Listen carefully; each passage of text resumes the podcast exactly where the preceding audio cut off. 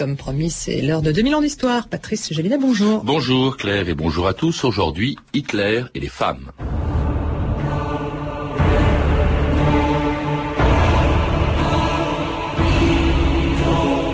Je n'aurai pas le droit d'aimer une femme tant que je n'aurai pas accompli mon œuvre.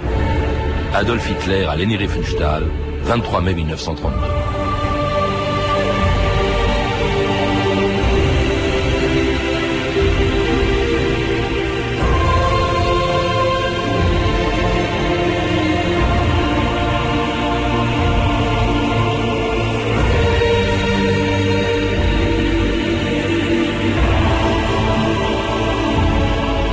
2000 ans d'histoire.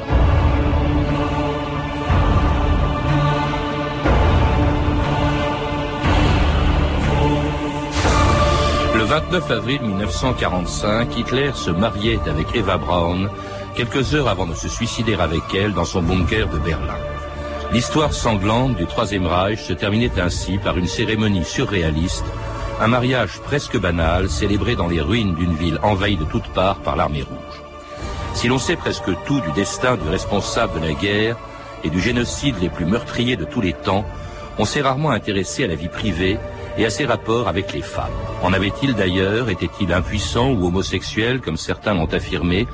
Un monstre pouvait-il aimer une femme et comment une femme pouvait-elle aimer un monstre? Hitler, qui ne voulait pas, dit-il, se marier avant d'avoir accompli son œuvre, cachait d'ailleurs si bien sa vie privée qu'il fallut attendre la fin de la guerre pour qu'on commence à découvrir dans un film d'amateur un des secrets les mieux gardés de l'Allemagne nazie. Dernièrement, en Allemagne, le service des recherches de l'armée américaine découvrait les films privés du Führer tournés sur son ordre à Berchtesgaden. Et, loin des parades, un homme apparaît. Un homme qui avait de bons amis comme Himmler, brillant causeur et gai compagnon, comme Goebbels, invité souriant et affable. Un homme qui ne dédaignait pas d'esquisser un pas de danse devant eux. Un homme qui prenait le thé parfois avec l'ironique von Ribbentrop. Un homme comme tous les autres. Un homme qui aimait les enfants, qui les prenait sur ses genoux et leur racontait des histoires. Un homme qui avait une femme aussi. Une femme jeune et souriante dans son costume tyrolien. François Delplat, bonjour. Bonjour. Alors c'était commenté d'une manière humoristique euh, ce qu'on avait découvert dans ce film en, en, 1947, la vie privée de Hitler. Alors euh, euh, cette femme, bien sûr, c'était la plus connue dans l'entourage d'Adolf Hitler. C'était Eva Braun, qu'il a épousée le 29 avril 45, juste avant de se suicider avec elle à, à, Berlin. Vous en parlez à la fin de votre livre, Les Tentatrices du Diable, qui vient d'être publié aux éditions de l'Archipel. Alors quand on sait, François Delplat, les victimes, le nombre des victimes du nazisme, les millions de femmes et, d'enfants euh, qui qu'Hitler a envoyés exterminés euh, dans les camps de la mort, on a du mal euh, à croire qu'une femme ait pu aimer Hitler ou que Hitler ait pu aimer une femme. Or, dans votre livre, on voit qu'il y en a eu beaucoup. Il y en a eu beaucoup, et notamment les Allemandes, la plupart des Allemandes, l'immense majorité des Allemandes, ont euh, aimé Hitler à des degrés sans doute euh, divers. Euh, de même, je ne sais pas si on a découvert son humanité après la guerre. son humanité, enfin, il faut peut-être dire des, mettre des guillemets quand même. mais non, mais justement, ouais. justement, avant 1939. Le côté humain, vous voulez dire, enfin, qui était un homme aussi. Voilà, avant ouais. 1939, c'était un lieu commun, non seulement en Allemagne, mais dans le monde entier. C'est, lui-même, il se faisait beaucoup tirer le portrait dans des situations d'intimité où il était gentil, où il avait l'air de plaisanter et de, et de pincer les joues des petites filles Comme et Staline, des petits garçons quoi. également. Ouais. Oui. Alors justement, euh, d'abord ces femmes, il y en avait beaucoup, dites-vous, euh, au, au, point d'ailleurs que euh, il les cachait, hein, il les cachait, on savait très peu de choses d'elles pratiquement, au point d'ailleurs qu'on s'est demandé, beaucoup d'historiens ont dit après la guerre qu'il était sans doute homosexuel ou, ou, impuissant. Là, vous tordez le cou à ce que vous considérez, François Delplat, comme des légendes. Oui, euh, ben, ce sont des légendes militantes, hein, il faut voir, ça s'explique les légendes. Donc il y a tout un antinazisme militant qui euh, euh, dit sur Hitler depuis le début, hein, depuis, depuis 1920, depuis ses premiers meetings à Munich, ça le suit, il y a cette légende noire qui lui prête tous les défauts et leurs contraires. Et bon, c'est de, c'est de la, de la base politique qui, hélas, a contribué aussi à son élévation. Et il, il savait en jouer il savait jouer là-dessus justement pour apparaître au bon moment comme différent de ça.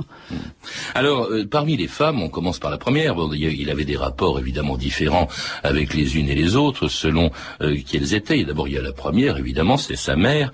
Euh, d'ailleurs, qu'il vénérait tellement, il, elle est morte quand il avait 18 ans, que je crois que sa photo l'accompagnait jusqu'à la fin de sa vie. Elle était dans le bunker, en tout cas, elle était à la chancellerie jusque dans les années 40. Et quand elle est morte, on a l'impression qu'il cherche dans certaines femmes, beaucoup plus âgées que lui, ce que vous appelez des femmes mères. On n'a jamais entendu parler d'elles. Hein. C'était une certaine Hélène Mechstein ou Hermine Hoffmann qui l'appelait d'ailleurs Mutterl. Oui, donc euh, sa mère, il faut dire qu'il la perd euh, à l'âge de 18 ans. Elle meurt d'un cancer euh, à évolution assez rapide. Et on a le témoignage du médecin d'ailleurs juif, le docteur Bloch, qui dit qu'il n'a jamais vu un jeune homme aussi affecté par la mort de sa mère. On n'a aucune raison de mettre ça en doute. C'est un événement certainement tout à fait fondateur. Cela dit, il va devenir Hitler au cours de l'année 1919 Hein, donc euh, une douzaine d'années plus tard. Et euh, donc effectivement, euh, à ce moment-là, au moment où il entre en politique à Munich en 1919 et au tout début des années 20, il va rechercher la compagnie de femmes qu'il investit comme des mères et qui en même temps sont très utiles pour le mouvement. Hermine Hoffmann, dont vous parlez, est une bourgeoise mais ne dispose pas d'une immense fortune, au contraire de Hélène Berstein, euh, des pianos Berstein, euh, qui est une milliardaire et qui met très largement euh, son patrimoine au service du mouvement. Et qui va le visiter dans son, quand il a été prisonnier à la suite de son putsch raté 1923. Alors ça, c'était femmes avec lesquelles il entretient un amour platonique. et il y en a d'autres, évidemment, dont le premier amour, lui aussi platonique, vous le racontez, ça c'est quand même quelque chose d'assez surprenant de la part de Hitler. Elle s'appelle Stéphanie Isaac et il la rencontre, il la croise tout jeune dans les rues, je crois, de Vienne, et euh, il n'ose pas lui dire un mot. Il est tétanisé, il la suit, il la regarde, il la suit pendant des heures dans les rues, et il n'ose pas lui prononcer un mot. Il lui a jamais révélé qu'il était amoureux d'elle, alors qu'il a parlé d'elle plus tard, je crois. Oui, alors on est on est à Linz, hein, euh, autour de autour de 1908. Euh, la, la, chose dure à peu près deux ans. Et, elle nous est connue essentiellement par le témoignage de son ami d'enfance, August Kubitschek, témoignage publié euh, au début des années 50. Et là aussi, ça a été la révélation. Euh, et on a mis ça en doute. On a dit que Kubitschek, euh, qui avait lui-même beaucoup plus tard adhéré au parti nazi, bah, c'était suspect. il avait écrit la biographie de, de jeunesse de, de Hitler de concert avec la Gestapo pour la présenter sous le meilleur jour, etc. or, jusqu'au jour où un, où, un journaliste a fait son enquête et a vu que Stéphanie existait toujours, ce qui lui a valu de nombreuses visites. Et donc, euh, il est clair que... Mais, mais alors, il s'est rien passé entre eux, alors qu'en revanche, je crois que c'est la seule d'ailleurs à avoir reconnu qu'elle avait eu des rapports sexuels avec Hitler, c'est Maria Reiter, une certaine Maria Reiter. Maria Reiter, donc, c'est une fille de 16 ans qu'il euh, euh aborde à Berchtesgaden en 1926 et elle, il va euh, avoir un rapport à la fois paternel et, amoureux, avec une progression très très lente du, contact physique. N'oublions pas non plus qu'à l'époque c'est un prisonnier en sursis. À la moindre picadille, il retourne en prison pour cinq ans. Euh, donc euh, là, c'est c'est pas il se met à la, limite de la légalité. non seulement il ne fait pas l'amour avec elle, c'est sûr, mais en plus il publie un communiqué de presse pour dire qu'il n'a pas fait. Bon, alors c'était faux. Alors avant de, euh, ça c'était avant. Alors, attendez, il fait l'amour avec elle plus tard, ah, en 1931. Et... Oui, d'ailleurs elle a dit que c'était, euh, il était parfaitement normal. Voilà. Entre temps, elle a été mariée mmh. euh, et, elle va finalement être retrouvée par les magazines et confessée par eux en 1959. Il va y avoir des documents qui vont être produits, des cartes postales de Hitler. Donc là, c'est une affaire qui ne saurait être mise en doute. Alors ça, c'était au moment où il tombait amoureux de la fille de sa demi-sœur sa nièce, Geli Raubal, qu'il héberge chez lui à Berlin en juin 1929. Ce sera ta nouvelle chambre. Tu peux la décorer comme tu veux. Tu vas passer beaucoup de temps ici. Quand tu ne seras pas avec moi, un garde du corps devra t'accompagner dans tous tes déplacements. Nous sommes dans un monde dangereux, Gali. suis là pour te protéger.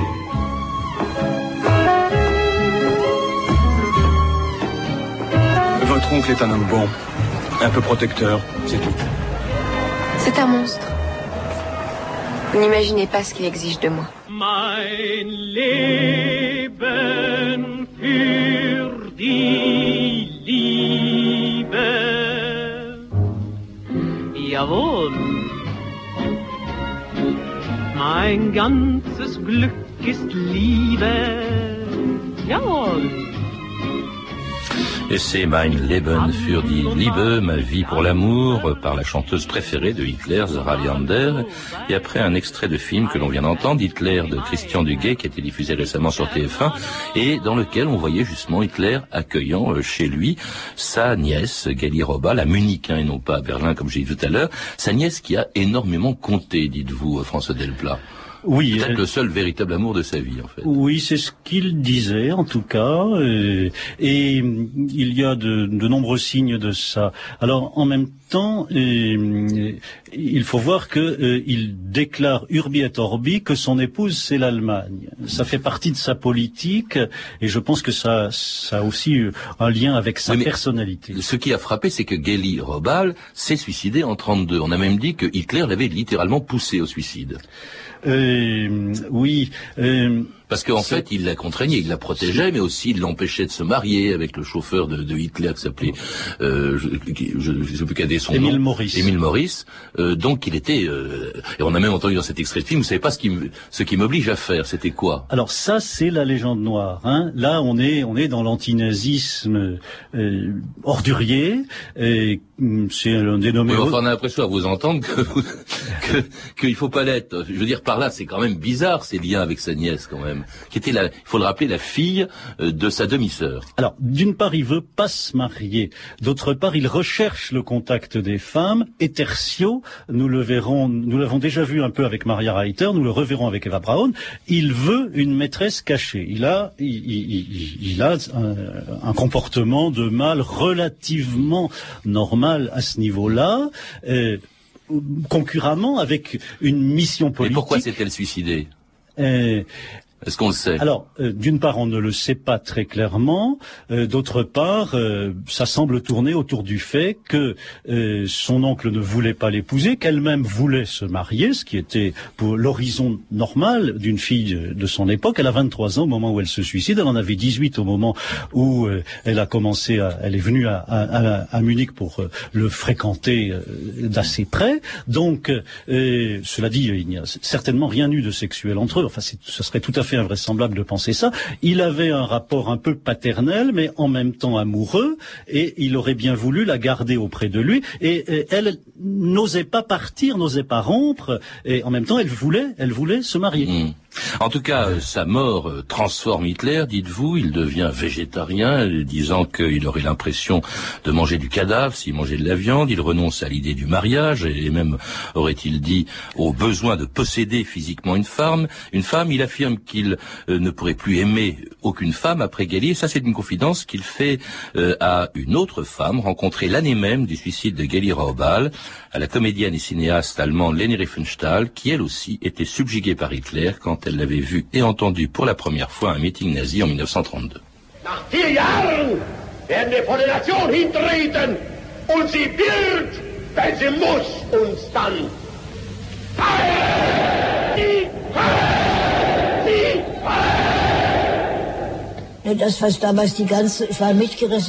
À l'époque, j'étais soulevée comme des milliers d'autres qui se trouvaient ce jour-là dans le palais des sports. war Ils débordaient d'enthousiasme, comme hypnotisés. Et moi, je n'étais qu'une parmi d'autres. Ils étaient fascinés, sautaient, criaient comme des fous. C'était contagieux. C'était le début, et j'étais curieuse de voir cet homme capable de soulever les foules. Et c'était Leni Riefenstahl parlant en 2002 dans un reportage de la chaîne Arte de sa rencontre avec Adolf Hitler 70 ans plus tôt, puisqu'elle l'a rencontré en, en 1932. Leni Riefenstahl à laquelle vous consacrez tout un chapitre, mais qui fut, semble-t-il, à vous lire, François Delplat, un amour purement platonique. Encore que, quand il la rencontre pour la première fois, il essaye, disons-le, de la draguer. Il essaye de l'enlacer et devant le fait qu'elle est crispée, il n'insiste pas et il rappelle que il ne, ce que vous avez dit en début d'émission, il ne pourra pas aimer une femme avant d'avoir accompli sa mission. Donc euh, là, il y a quand même une. Mais c'est une- pas une, une- façon de masquer, au fond, euh, euh, disons, sa, sa libido plutôt défaillante, ça, de, de dire ça, de, de, de justifier, au fond, effectivement, une impuissance possible quand même. Oui, mais bon, de toute l'étude que j'ai faite, euh, euh, à partir notamment de beaucoup de livres qui sont sortis en Allemagne et en Autriche depuis une quinzaine d'années, qui ont vraiment précisé euh, dans le détail un certain nombre de relations qu'il a, mais sans aucune synthèse. Mon livre est la première synthèse, même en allemand, ils n'ont pas encore fait de, synthèse là-dessus. Euh, je dis que non, c'est clair qu'il a une vie sexuelle, il a des désirs sexuels, mais il a cette grande folie de la mission qu'il se croit donnée par la Providence et à laquelle il se sacrifie euh, peut-être euh, en, en étant, euh, comme on dit aujourd'hui, formaté par son enfance catholique. C'est le moine guerrier, c'est le moine soldat, et c'est une certaine chasteté, mais en même temps, euh, ce qui existe aussi dans le clergé, la dissimulation d'une vie sexuelle clandestine et assez intermittente. Et alors, euh, donc, elle refuse. Hein, ça empêchera pas elle de faire euh, des films de propagande très efficaces, d'ailleurs, pour le régime nazi, le, le fameux documentaire Le Triomphe de la volonté du congrès de Nuremberg. Alors, elle a dit toujours qu'elle s'était pas rendue compte de ce qu'elle faisait en faisant un film pareil. C'est vrai que ce film mettait en scène d'une manière incroyable euh, le, régime euh, qui se mettait en place, puisqu'on était en, en 1935. Elle fait partie, au fond, d'une certaine manière, des femmes que Hitler euh, appelait des femmes de parade, c'est-à-dire celles qui lui servaient, celles avec lesquelles il aimait se montrer. François Delplat, vous en citez deux autres. Par exemple, Winifred Wagner, qui était, je crois, la belle-fille de, de Wagner, et Elisabeth Nietzsche, qui était sa sœur. Euh, oui, alors Elisabeth. Il aimait bien qu'on sache qu'il fréquentait euh, des gens dont se réclamait le nazisme, même si Nietzsche, contrairement à ce que disait sa propre sœur, euh, n'était pas, n'avait pas inspiré le nazisme. hein. Il, il faut rappeler quand même qu'il est mort en Suisse en refusant ou en se faisant dénaturaliser, si je puis dire, allemand. Oui, euh, bon, Elisabeth Nietzsche, on peut, on peut passer très vite. Elle est octogénaire hein, quand, euh, quand, quand il la rencontre. Là, visiblement, il se sert d'elle. euh, Il n'a pas la moindre affectivité à, à son endroit. C'est un pur instrument et, et il instrumentalise la pensée de Friedrich, Nietzsche. Euh, avec euh, Winifred Wagner, c'est totalement différent. Euh, Hitler est un, un Wagnerolâtre depuis sa douzième ou sa treizième année, et Winifred Wagner joue un rôle providentiel. C'est-à-dire que euh, le fait que par elle, il soit reçu dans la famille de, Wagner, et reçu comme un prophète, comme un, un- comme un Parsifal, comme un héros wagnérien, ça, ça le, ça, l'ancre dans, l'idée de sa Et Leni Riefenstahl, ça joue le même rôle. Et ce sont des deux femmes qui lui ouvrent tout un pan de la culture allemande pour sa propagande. Il y a, il y a là un, un mélange extraordinaire euh, où on voit justement, je crois, de manière essentielle, ce que les femmes sont pour lui, et affectivement et politiquement. Et elles ont entretenu et partagé une espèce d'idolâtrie euh, qu'éprouvaient donc euh, euh, que partageaient enfin justement certaines femmes vis-à-vis de, de Hitler a commencé bien sûr après la prise du pouvoir par les jeunes filles embrigadées dans la branche féminine des jeunesses hitlériennes, le BDM, le Bund Deutscher Mädel, l'union des jeunes filles allemandes dirigée par Edith Schlapp.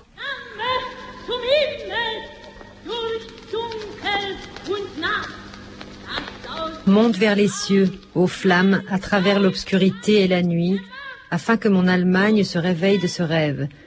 Laisse projeter les étincelles, brille vers les cieux, ô braise ardente.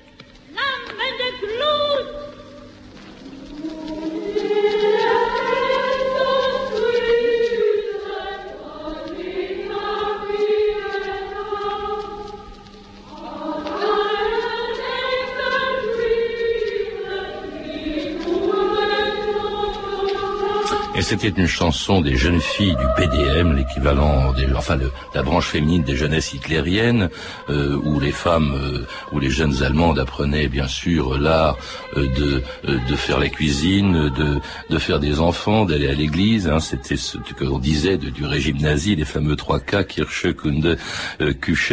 Euh, C'est vrai que Hitler était tout, vous le dites d'ailleurs, sauf un féministe. Hein. J'ai horreur, disait-il, des femmes qui se mêlent de politique, et si cela s'étend aux choses militaires, cela devient tout à fait insupportable.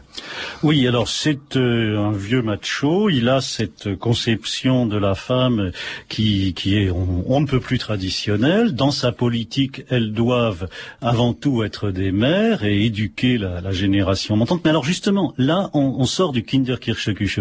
C'est un peu comme le plombier polonais. C'est c'est la caricature euh, anti-nazie euh, des positions nazies. Mais vous avez l'impression que toute forme d'antinazisme de, est caricaturale. Je, quand, même, quand même, il s'y prêtait quand même aux caricatures nazisme, y compris dans ce qu'on vient d'entendre. Excusez-moi, quand on dit Kinderkircheküche, ça c'est un slogan de la droite allemande avant le nazisme.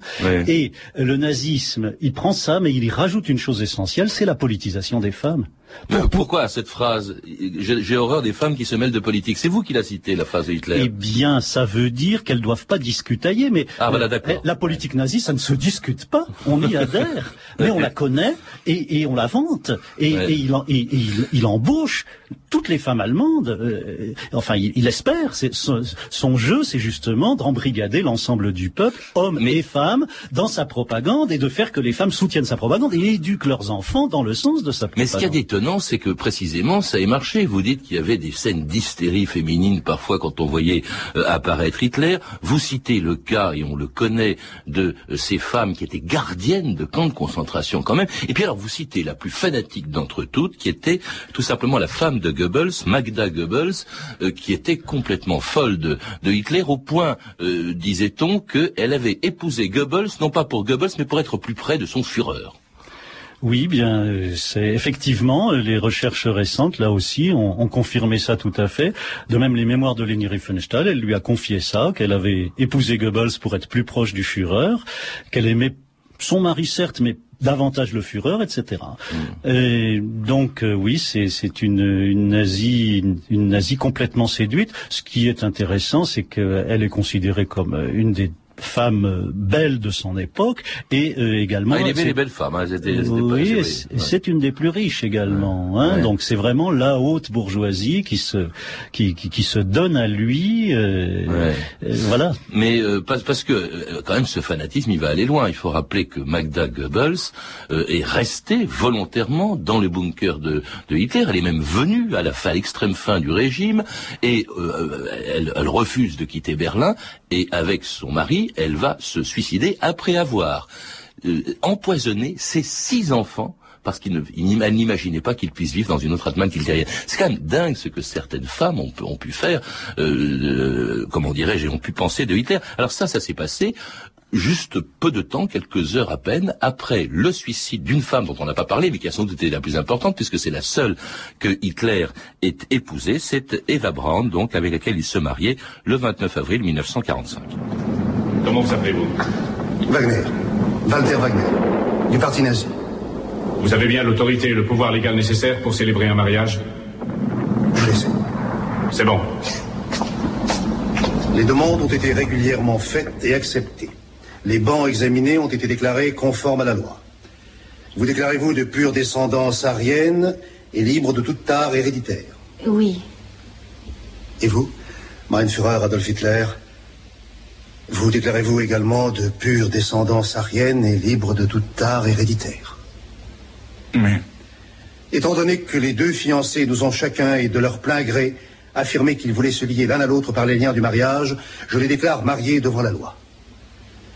Je vous prie d'apposer votre signature sur ce document. Et c'était un extrait d'un téléfilm de George Schaeffer avec Anthony Hopkins dans le rôle de Hitler.